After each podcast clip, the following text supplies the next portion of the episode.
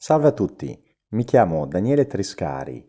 Nel 2005 ho vissuto quasi un anno a Triar, dove ho conosciuto mia moglie. Oggi vi leggerò Il lupo e il cane, tratto dalla raccolta Le favole di Fedro. Buon ascolto. Il lupo e il cane. Un lupo, sfinito dalla magrezza, si imbatté per caso in un cane ben pasciuto. Dimmi un po', gli chiese, come riesci a trovare da mangiare? Io che sono molto più forte di te, muoio di fame. Il cane rispose, puoi essere nella mia stessa condizione se sei disposto a prestare al padrone un servizio come il mio. Devi custodire il portone e proteggere di notte la casa dai ladri. L'idea non mi dispiace, disse il lupo. Ora mi tocca sopportare neve e pioggia. Come sarebbe più facile vivere sotto un tetto e saziarmi di cibo abbondante senza fare nulla?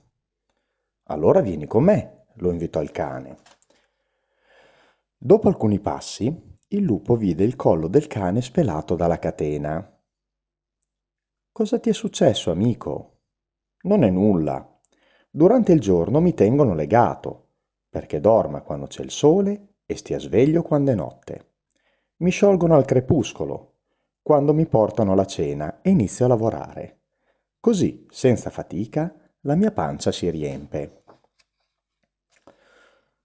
Di un po', disse il lupo, se ti viene voglia di andartene a zonzo, hai la libertà di farlo?